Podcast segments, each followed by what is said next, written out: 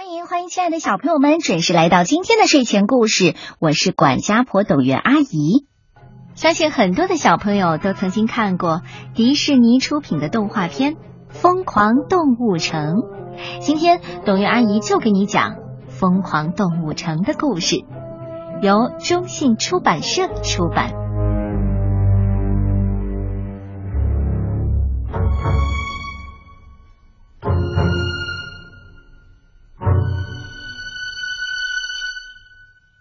物城是一座现代大都会，各种动物在这里平静的生活着。无论它们弱小还是强大，都在这座城里安居乐业，和平共处。在乡下的兔窝镇，动物们为庆祝胡萝卜节举行了才艺演出。霍普斯家的小朱迪正在舞台上表演节目。看到肉食动物和草食动物能够和谐相处，小朱迪开心极了。在动物城，每个人都无所不能。表演结束之后，朱迪听到一只狐狸的吼叫声。原来他在欺负朱迪的小伙伴。把门票给我，你这只小羊！朱迪听了，冲上前去，帮小羊把门票夺了回来。朱迪当时就下定决心，长大以后一定要成为一名警官。朱迪一到年龄就报名考入了动物城的警官学院。虽然课程很难，但朱迪努力的坚持训练。在皑皑白雪当中，他勇敢的攀登冰川；在飞扬的尘土中，他敏捷的匍匐前行；在磅礴的大雨中，他奋力的凌空攀行。他使出兔子的全部本领，努力赶上那些个大个子新生。朱迪的梦想终于实现了，他以全班第一名的成绩从警官学院毕业。施市长在他毕业典礼上致辞，杨副市长也向朱迪表示祝贺。他说：“这对我们小型动物来说是值得骄傲的一天。”朱迪的整个家族都为他感到自豪，只是他的父母还是有些担心。他们提醒朱迪，在大都会中要学会保护自己。我爱你们。朱迪拥抱了父母，和他们告别，然后坐上了开往市中心的火车。朱迪在动物城中央车站下了车，遍布市中心的商场、人行道，还有来来往往的汽车，都让他感到无比兴奋。无论是大象还是小老鼠，只要你努力，都能在这儿闯出一番名堂。第二天早上，朱迪来到动物城警官局报道。警察局里的大多数警官都是大个子，但是朱迪毫不介意。他全神贯注的听牛局长讲话，还用他的胡萝卜笔做记录。当牛局长向大家通报十四名动物失踪案的时候。朱迪激动的鼻子都抖动起来。不过，牛局长只是安排他查处违章停车。朱迪感到非常的失望。即便如此，他还是认真的工作，不放过任何违章停靠的车辆。朱迪凭借自己灵敏的听觉和快速的反应能力，一上午就开出了两百零一张罚单。就在朱迪准备去休息的时候，街对面一只鬼鬼祟祟的狐狸引起了他的注意。朱迪跟着他来到瑞莫咖啡馆，他很快发现，这只名叫尼克王尔德的狐狸只是想给他的小儿子买一根大冰棒。这个小家伙的梦想是成为一头大象。咖啡馆老板拒绝把冰棒卖给一只狐狸。朱迪上前和店老板理论。还替他们付了钱，把大冰棒送给了小狐狸。走出咖啡馆，他告诉小狐狸：“如果你梦想成为一头大象，那么等你长大，你就可以成为大象，因为在动物城，每个人都无所不能。”朱迪很高兴自己帮助了狐狸父子，直到他发现这对父子将大冰棒融化，做成了爪爪冰棒。他们向仓鼠兜售，赚了一大笔钱。最令朱迪难过的是，尼克所谓的儿子其实是一只声音低沉的成年耳廓狐。朱迪对尼克说：“我帮了你，可你却骗了我。”啊，这只是个小把戏，亲爱的。尼克觉得梦想成为一名真正警官的朱迪，可真是一只愚蠢的兔子。我才不是愚蠢的兔子！朱迪大声分辨。他正准备抬脚，却怎么也动不了。他朝下看了看，叹了口气。他站在了刚浇筑的水泥里。坐地铁回公寓的路上，朱迪感到非常的沮丧。晚上，父母给他打来电话，他们接通视频。当父母看到他穿着交通管理员的制服时，都松了一口气。爸爸说：“他不是真正的警官，我们的祈祷应验了。”朱迪觉得自己从来没有像现在这样沮丧过。他知道他完全可以胜任警官的工作，他有能力改变这个世界，他只是需要一个机会。第二天。机会来了，朱迪在执勤的时候遇到了抢劫花店的鼬鼠，鼬鼠逃窜到了小型啮齿动物镇，只有身材娇小的朱迪能够继续进行追捕。一心想要逃脱追捕的幼鼠情急之中，把路边一块甜甜圈形状的标牌踢向朱迪，好在朱迪及时接住了，才没有砸到一群正在逛街的渠金。朱迪用这个巨大的甜甜圈抓住了幼鼠，把它带回了警察局总部。遗憾的是，这次追捕行动造成了很多市容破坏。牛局长批评了朱迪。就在这时候，奥塔顿太太走进了警察局，她是来询问她丈夫的案子的。她丈夫正是十四名动物失踪案的一名当事人。朱迪主动提出要参加调查行动。可牛局长还是拒绝了他，但是杨副市长认为这是一个好主意。朱迪终于接到了案子。牛局长要求朱迪四十八小时内找到奥塔顿先生，如果没有做到，你就得辞去警官的工作。卷宗里的材料非常少，朱迪借用报警官的苏打水瓶当放大镜，发现了一条线索。奥塔顿先生最后一次出现的时候，正是吃尼克做的爪爪冰棒。朱迪马上跑去找尼克，但是尼克并不想帮他。朱迪用他的胡萝卜笔偷偷录下狐狸炫耀自己挣了一大笔钱的话，这足以成为他偷税的证据。尼克别无选择，要么因为偷税去坐牢，要么就得帮助朱迪找到奥塔顿。这只是个小把戏，亲爱的。朱迪这么说。尼克带着朱迪来到他最后一次见到奥塔顿的地方，这是神秘泉绿洲。在这里，所有的动物都不穿衣服。他们俩期望南极，就是那头教瑜伽的大象，能够知道有关奥塔顿先生的消息，但是他居然什么都不记得了。出乎所有人的意料，最后是慵懒的牦牛犀利哥。告诉了尼克和朱迪带奥塔顿走的汽车的车牌号，尼克马上带着朱迪来到了动物车辆管理局，找他的朋友闪电帮忙。闪电是一只行动超级迟缓的树懒，闪电慢吞吞、慢吞吞的帮他们查找车牌号。他们终于找到了带走奥塔顿先生的豪华轿车。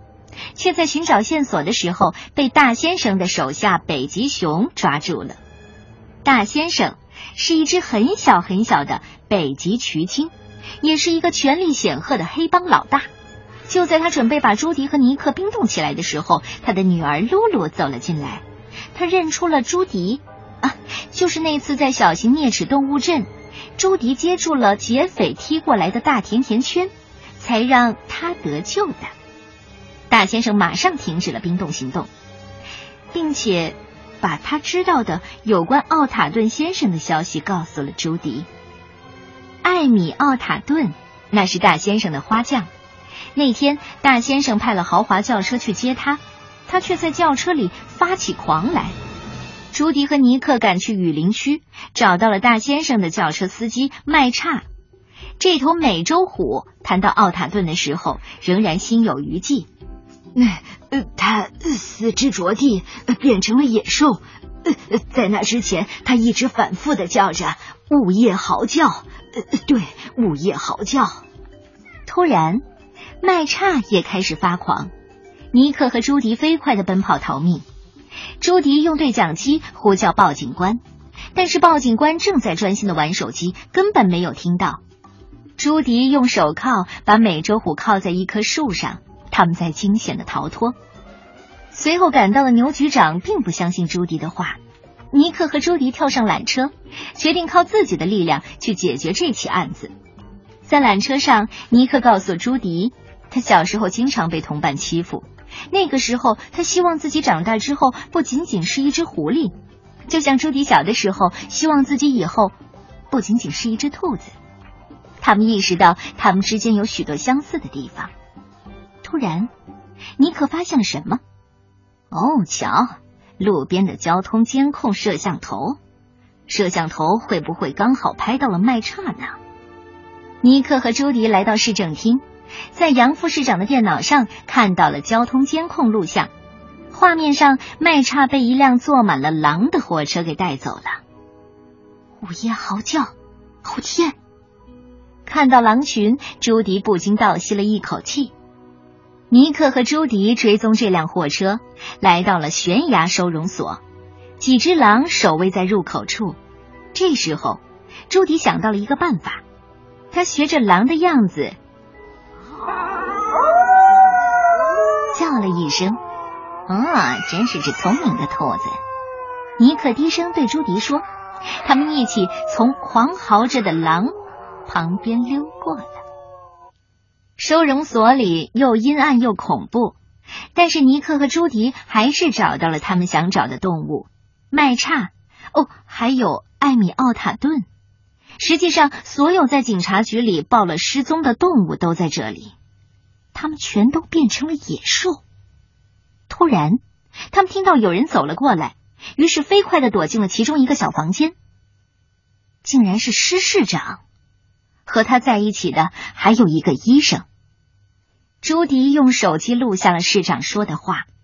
他说：“他想把变成野兽的动物都藏起来，不让任何人知道，包括动物城警察局。”就在这个时候，朱迪的手机突然响了，竟然有人给他打电话。哦天哪，他们暴露了！朱迪和尼克顺着排水管道逃出了大楼，把他们发现的情报发送给了牛局长。朱迪逮捕了施市长，施市长反抗：“我这么做都是为了这座城市。”但是。把变成野兽的动物们藏起来，已经让这座城市陷入了危险。杨副市长成为了新的市长，朱迪也因此出名了。朱迪希望尼克加入警官队伍，尼克接受了建议，开始填写申请表。但是在这起案件的新闻发布会上，朱迪指出，现在所有的证据都表明，只有肉食动物才会变成野兽。也许是因为他们的生理结构，而且这种兽性任何时候都可能发作。尼克对朱迪的这番话感到非常的生气，他对朱迪说：“或许你最好不要和肉食动物成为搭档。”新闻发布会之后，住在动物城的每个动物都变得很恐慌。新闻上到处都是有关肉食动物会变成野兽的报道，草食动物。对于自己会被猎捕感到非常的恐惧。动物城分裂成了两派：肉食动物和草食动物。杨市长请朱迪负责警察局新警官的招募工作，朱迪却上交了警徽，提出辞职。我来这里是希望把世界变得更美好，但是我想我破坏了它本来的美好。朱迪回到家乡的农场，碰巧遇到了吉丁格雷。他不再是以前那个爱惹是生非的家伙，现在他和朱迪的父母一起做生意。突然，朱迪的父亲冲父亲的孩子叫道：“不要跑到魔花那儿去！”吉丁耸耸肩膀说：“哦，在我们家，这种花叫做午夜嚎叫。”吉丁和朱迪爸爸解释，这种蓝色的花能够驱走虫子，也能让兔子发狂。朱迪倒吸一口气，他意识到午夜嚎叫是一种花，而不是狼的嚎叫。哦，还有这种花能让所有的动物变成野兽，不管是肉食动物还是草食动物。他跳上家里满载水果和其他货车的卡车，一眨眼的功夫就开得没了踪影。他得马上找到尼克。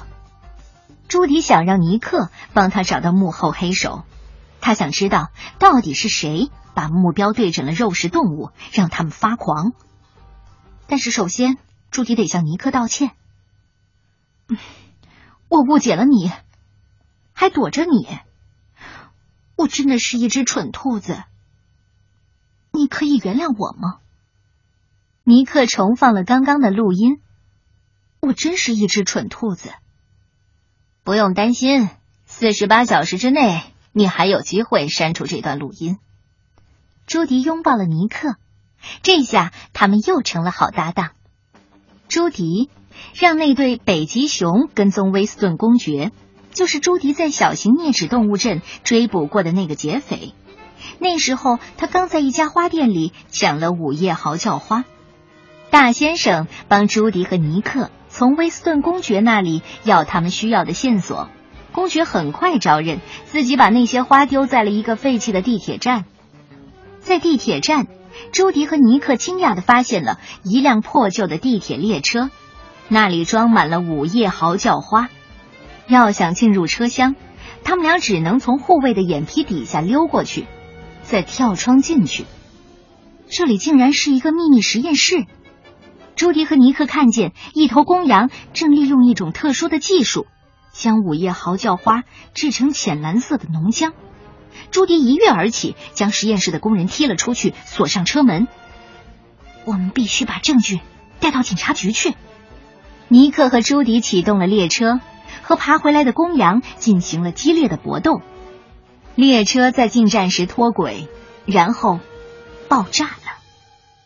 朱迪几乎无法相信他们丢失了证据，可尼克说：“嗯，还有这个。”说着，举起装着枪和午夜嚎叫花子弹的箱子。在回警察局的路上，他们看到了杨市长。杨市长说。哦，放心吧，我会继续处理这起案子的。原来，杨市长才是整起案件的幕后黑手。他想让草食动物害怕肉食动物，然后草食动物就可以凭借数量的优势占领整座动物城。那么，他就可以成为这座城市的领袖了。杨市长的手下夺走了装着枪的箱子。杨市长朝尼克开了一枪，尼克中弹了。尼克咆哮起来：“哦，他他就要变成野兽了！”朱迪向后退了几步，他对杨市长说：“你的计划不会得逞的。”可杨市长回答：“恐惧总是最有效的方法。我会让成千上万的肉食动物中弹，他们会证明我说的话。”可这个时候。尼克停止了咆哮，他并没有变成野兽。他和朱迪事先把午夜嚎叫花的浓浆子弹替换成了蓝莓，还把杨市长说的话全部记录在了朱迪的胡萝卜笔里。